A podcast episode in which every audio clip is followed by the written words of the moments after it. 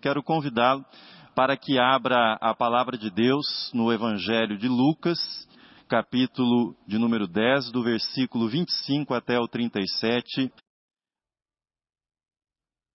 Vidas à beira da estrada. Dario vinha apressado, guarda-chuva no braço esquerdo, e assim que dobrou a esquina, diminuiu o passo até parar encostando-se à parede de uma casa. Por ela escorregando, sentou na calçada. Ainda úmida de chuva, ele estava passando mal. Dois ou três passantes rodearam-no e indagaram se não se sentia bem. Dario abriu a boca, moveu os lábios, não se ouviu resposta. Ele reclinou-se mais um pouco, estendido agora na calçada. O rapaz de bigode pediu aos outros que se afastassem e o deixassem respirar. Abriu-lhe o paletó, o colarinho, a gravata e a cinta e lhe retiraram os sapatos. Cada pessoa que chegava erguia-se na ponta dos pés, embora não o pudesse ver. A velhinha, de cabeça grisalha, gritou que ele estava morrendo. Um grupo o arrastou para o táxi da esquina. O motorista perguntou quem pagaria a corrida. Desistiram do táxi, resolveram chamar a ambulância. Dario, conduzido de volta e recostado à parede, não tinha os sapatos nem o alfinete de pérola na gravata. Dario ficou torto como o deixaram, no degrau da peixaria, sem o relógio de pulso. Alguém sugeriu que lhe examinassem os documentos. Retiraram seus documentos dos bolsos, alinharam sobre a camisa branca. Ficaram sabendo o nome, a idade, sinal de nascença. Viram que ele residia em outra cidade. O guarda o guarda aproximou-se do cadáver e não pôde identificá-lo. Os bolsos já estavam vazios. Restava a aliança de ouro na mão esquerda. Um senhor piedoso despiu o paletó de Dario para lhe sustentar a cabeça. Cruzou as suas mãos no peito. Um menino negro e descalço veio com uma vela que acendeu ao lado do cadáver. Fecharam-se uma a uma as janelas e três horas depois lá estava Dario, à espera do rabecão. A cabeça agora na pedra, sem o paletó, e o dedo sem a aliança. A vela tinha queimado até a metade e apagou-se as primeiras gotas da chuva que voltava a cair. Esse pequeno conto chama-se Uma Vela para Dario. O autor desse conto é o escritor curitibano Dalton Trevisan. Li o conto pela primeira vez quando eu era aluno da professora Odarli Tibúrcio no colégio Padre Ângelo Casagrande, na minha cidade, Marilândia do Sul. E eu tenho voltado a esse conto inúmeras vezes ao longo da minha vida. E todas as vezes que releio esse conto, eu fico chocado. Fico chocado com a imagem do homem que passa mal numa rua qualquer, de uma cidade não identificada, não consegue ser socorrido, serve à curiosidade daqueles que passam agoniza até morrer diante dos olhos de todos, mas fico chocado, porque à medida que esse conto ligeiro se desenvolve também, o homem vai sendo roubado. Vai sendo roubado até que fique quase que nu, morto ali na calçada. Roubaram-lhe os sapatos, o cinto, o paletó, o alfinete de pérola que sustentava a gravata, roubaram-lhe os documentos e a aliança de casamento. O que mais se aproxima nesse breve conto da história do samaritano e da atitude do samaritano é a criança. É a criança que chega até aquele homem já morto e acende uma vela num gesto de misericórdia, num gesto de solidariedade e respeito. Sempre que volto a esse conto, como faço hoje, volto também à parábola do bom samaritano. O homem lançado à beira da estrada, a estrada que descia de Jerusalém para Jericó, agonizava. Era mais um Dario, era mais um homem vítima dos seus semelhantes, vítima de outros seres humanos. Os ladrões levaram tudo, inclusive as roupas daquele homem, bateram nele e o deixaram desmaiado, o deixaram desacordado à beira daquela estrada. A contundência da história contada por Jesus, história que lemos, está no modo como Jesus confronta a maldade que há no coração humano e também a bondade que existe no coração dos seres humanos. Na resposta que Jesus deu ao escriba sobre quem era o próximo, na resposta que Jesus deu à pergunta que ele havia formulado, nós encontramos algumas coisas que precisam ser destacadas nessa resposta, nessa história. A primeira delas é a fragilidade da vida humana. A vida humana é frágil. A vida humana pode ser atacada, pode ser destruída pela maldade, seja pela agressão ou simplesmente por passar mal em algum lugar, como o personagem do conto que li para vocês. A vida humana é frágil. Segundo, seres humanos são capazes de atos de maldade, atos contra a vida do próximo, uma maldade covarde, uma maldade aviltante, uma maldade que causa repulsa, roubar, espancar, despir, maltratar o seu semelhante. Tudo isso está presente nessa história.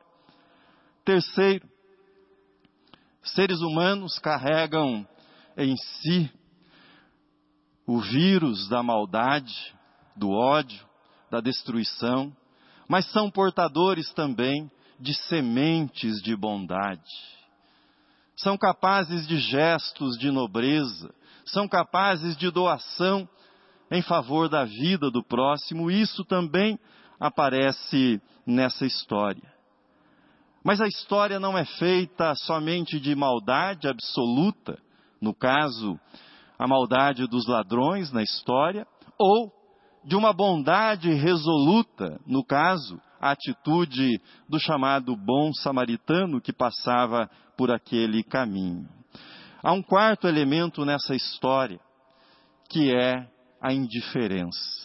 A indiferença do sacerdote e do levita diante do homem caído à beira da estrada. Esse é o quarto elemento dessa história.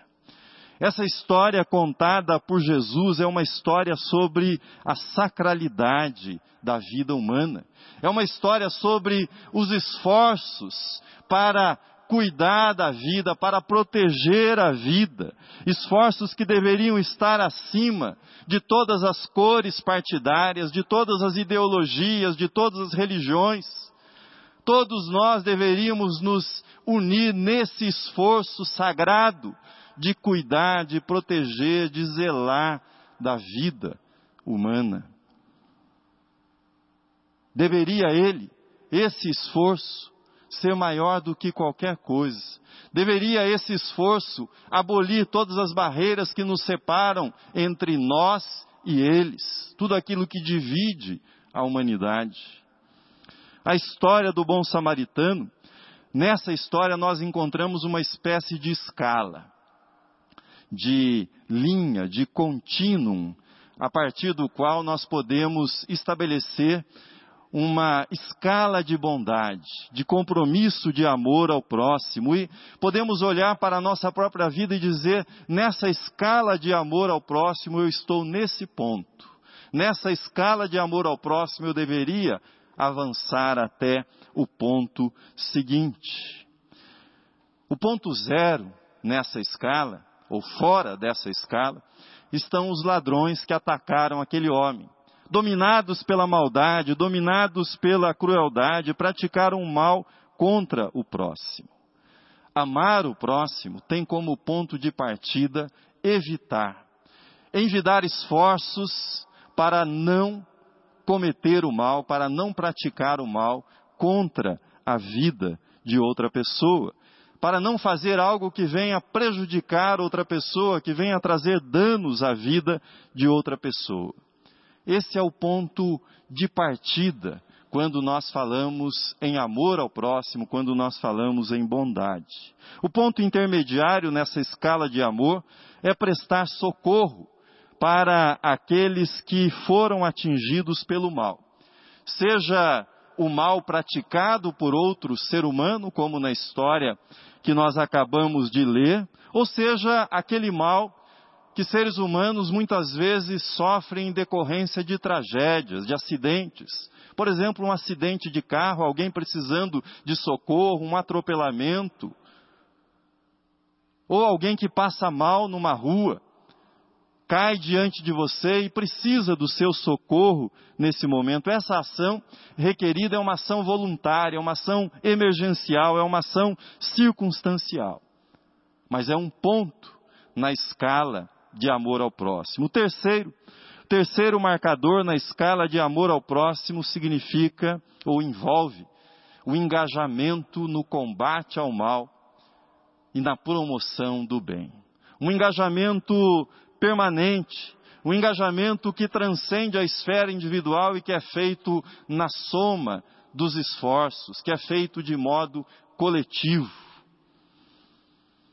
Agora ouça, não se trata não se trata de escolher um desses pontos e fixar-se tão somente nele, dizendo: eu já dei a minha colaboração, essa é minha parte, é isso que eu farei nessa escala de amor ao próximo. Nesse item, vale aquilo que Jesus, num outro debate com os escribas e fariseus, repreendeu-lhes. Quando discutiam a obediência à lei, mas negligenciavam a justiça e a misericórdia e obedeciam à lei, dizimando de modo cuidadoso, Jesus dirigiu-se a eles dizendo: vocês podem e devem continuar dizimando, ofertando, mas vocês não devem negligenciar a justiça e a misericórdia. E arrematou dizendo: façam estas coisas sem omitir aquelas. Nós devemos evitar o mal, nós devemos agir emergencialmente e nós devemos agir de modo estruturado, de modo permanente, de modo coletivo, em favor da promoção do bem e do cuidado da vida do nosso próximo. Resumindo o que Jesus nos ensina aqui, evite praticar o mal. Faça o bem que estiver ao seu alcance, Faça-o quando uma situação emergencial exigir isso de você. E também se envolva com ações permanentes e duradouras na promoção do bem. O amor ao próximo, na forma promo da promoção do bem, deve ser tanto um artesanato pessoal, aquilo que você faz com as suas próprias mãos, aquilo que tem a sua marca, aquilo que tem o seu jeito, e também a promoção do bem deve ser uma engenharia coletiva, um esforço planejado, um esforço continuado. Cada um de nós deve fazer o bem que está ao seu alcance e coletivamente nós devemos unir a nossa criatividade, a nossa esperança para promover um bem maior em favor do próximo. Quero aprofundar essa reflexão propondo o exame de algumas questões que estão nessa parábola e que são fundamentais se nós quisermos ir além da letra do texto bíblico. Primeira questão: O que lança uma vida à beira da estrada? Você já pensou sobre isso? O que é que lança uma vida, uma pessoa, à beira de uma estrada, numa condição de abandono, de indigência? Já começamos a responder essa questão ao identificar na história a maldade dos ladrões. Já mencionei também a condição de fragilidade dos seres humanos. A vida é frágil. Fragilidade que faz com que um ser humano seja alvo fácil de outra pessoa, de outro ser humano, mais forte, mais astuto, mais intimidador. Isso acontece o tempo todo. Infelizmente, a estrada para Jericó, ela continua contando com salteadores, mas seria apegar-se apenas ao sentido literal do texto se nós restringíssemos o ensino dessa parábola apenas a esse ponto. Em questão, nessa parábola, o centro dessa parábola é a vida ameaçada, a vida atacada, a vida que é agredida e a vida que precisa ser protegida, precisa ser cuidada, precisa ser defendida o tempo todo contra a maldade. É isso que está no centro dessa parábola. Nesse sentido, vale repetir a pergunta: o que é que lança uma vida à beira da estrada? E a resposta não é somente a violência física. Não é somente um homem que aponta a arma para a cabeça de outro homem e lhe retira a carteira. Vidas. Vidas são lançadas à beira da estrada quando as famílias se desestruturam. Quando o lar, que deveria ser o lugar de proteção, o lugar de aconchego, é o lugar das primeiras violências, é o lugar de abusos. É isso que lança pessoas à beira das estradas. Vidas são lançadas à beira da estrada quando também a dignidade do emprego é negada às pessoas. Não por gosto pessoal, mas por um sistema impessoal. É verdade que é alimentado, administrado por pessoas, mas um sistema impessoal que hoje é turbinado pela inteligência artificial que vai descartando pessoas, descartando pessoas, jogando fora as pessoas e as suas oportunidades de vida digna por meio do trabalho.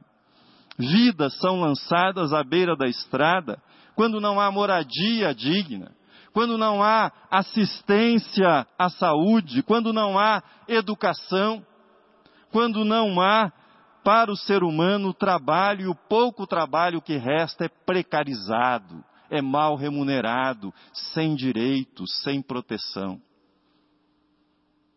Esse conjunto de forças sistêmicas colabora para que pessoas sejam lançadas à beira das estradas.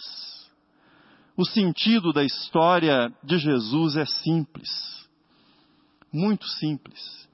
Se a engenharia do bem, se a engenharia do bem não funcionar, a maquinaria do mal, essa maquinaria de descartar pessoas, essa maquinaria de esmagar seres humanos, distrair-lhes a vida, continuará operando em toda a sua força, se a engenharia do bem não funcionar.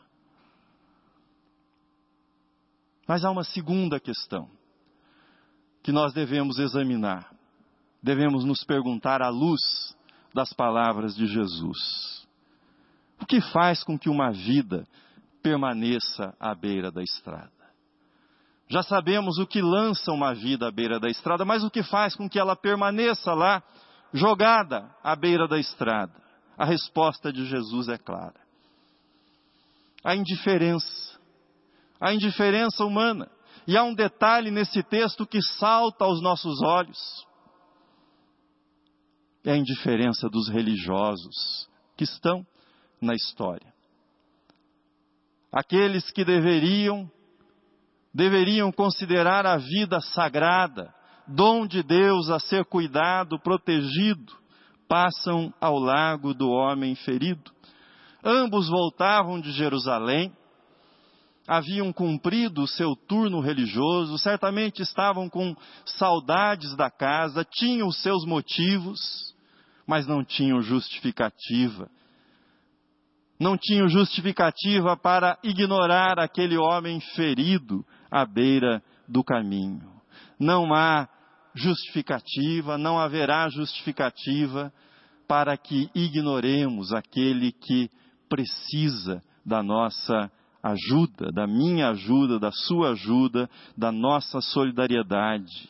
Se nada puder ser feito para resolver a situação, que pelo menos o gesto do menino do conto seja feito, que seja reconhecido que ali é uma vida que foi perdida, mas que merece respeito, que tem a sua dignidade. O menino na história que acendeu uma vela. Você sabe o que mantém uma pessoa à beira da estrada? Você sabe o que mantém alguém jogado à beira de uma estrada? É a minha indiferença. É a sua indiferença. É a nossa indiferença enquanto comunidade, enquanto sociedade, enquanto coletividade. É isso que mantém as pessoas à beira da estrada. E nós temos um truque, um truque psicológico que anestesia a nossa consciência diante do sofrimento alheio.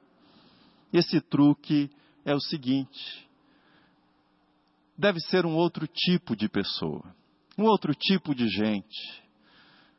Quem sabe ele torça para outro time de futebol. Quem sabe ele tenha votado em outro candidato, em outro partido. Quem sabe ele seja de outra religião. Quem sabe ele pertença a outra nacionalidade, a outra nação, seja um estrangeiro, um imigrante. É isso que faz com que a nossa mente, a nossa consciência fique anestesiada, um mecanismo de dividir, um mecanismo de jogar as pessoas do lado de lá, de afastá-las, de deixá-las distanciadas de mim. É isso que faz com que a indiferença funcione em cada um de nós. O homem, a mulher, a criança, o negro, o branco, o idoso, o jovem, aquele que está na estrada, aquele que está à beira do caminho, é uma pessoa que possui a mesma quantidade de cromossomos que eu e você. 46 por célula. Aquele que está à beira da estrada é uma pessoa como eu e você, feita à imagem e semelhança de Deus. Aquele que está à beira da estrada tem pai, tem mãe, talvez tenha filhos, tem família, tem sonhos, é uma pessoa que também gosta de um bom prato, gosta de beber a sua bebida, é capaz de sentir o sabor, é um ser humano. Martin Luther King pregava, pouco antes de ser assassinado. Ele dizia: ou aprendemos a viver juntos como irmãos, ou pereceremos todos juntos como loucos. Ou aprendemos a viver juntos como irmãos, ou pereceremos todos juntos como loucos. O que há de pior nos nossos dias é a perda da capacidade de enxergar no outro um semelhante, de enxergar no outro alguém que pertence à família humana, alguém que foi feito à imagem e semelhança de Deus, alguém cuja vida tem tanto valor quanto a minha vida e a sua vida. Essa é a grande tragédia que nós vivemos. Terceiro, nós sabemos o que lança uma vida à beira da estrada, o que é que mantém uma vida à beira da estrada, mas agora Perguntemos-nos: o que é que resgata? que é que tira? Que força é capaz de mudar esta situação? Disse Jesus: certo samaritano que seguia o seu caminho passou-lhe perto e, vendo-o, compadeceu-se dele. O sacerdote e o levita passaram longe. O samaritano chegou perto. E chegando perto, sentiu compaixão daquele homem que estava ferido, jogado naquela estrada. A compaixão é a chave para o resgate.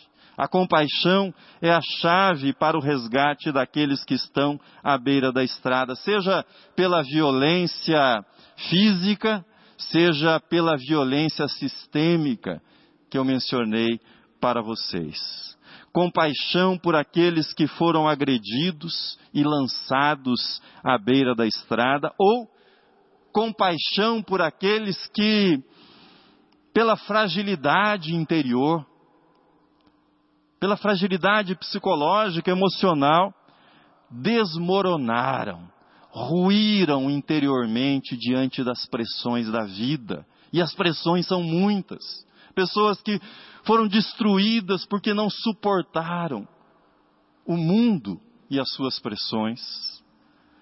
A violência e maldade lançam pessoas à beira da estrada. A indiferença dos bons a indiferença dos bons mantém as pessoas às margens da estrada. O samaritano, ele retira o homem da beira da estrada. Ele nada sabe, sabe sobre o ferido, mas ele sabe que é um ser humano. Ele sabe que é uma vida tão sagrada quanto a sua vida que merece proteção, merece cuidado, merece socorro. O cuidado imediato que pode oferecer é o vinho e o óleo, que são aplicados sobre os ferimentos daquele homem. O sacerdote e o levita também utilizavam no templo vinho e óleo nos sacrifícios, mas não quiseram fazer o sacrifício na liturgia da vida, na liturgia do cotidiano, na liturgia das emergências não quiseram adorar a Deus no serviço prestado àquele homem. Depois, o samaritano ofereceu a sua força, tomou aquele homem nos seus braços e colocou sobre o seu próprio animal. Ele foi a pé, num gesto de humildade, conduzindo aquele animal que carregava o homem ferido. Ele procurou uma hospedaria para ajudá-lo na tarefa de cuidar do ferido. Ninguém salva ninguém sozinho. O trabalho de cuidar é sempre um trabalho em rede, um trabalho de solidariedade. Parcerias são fundamentais. O samaritano deu do seu dinheiro, deu seu voto de confiança à hospedaria e ao homem ferido, quando ele disse: Cuida deste homem, se alguma coisa gastares a mais, eu, eu te indenizarei quando eu voltar.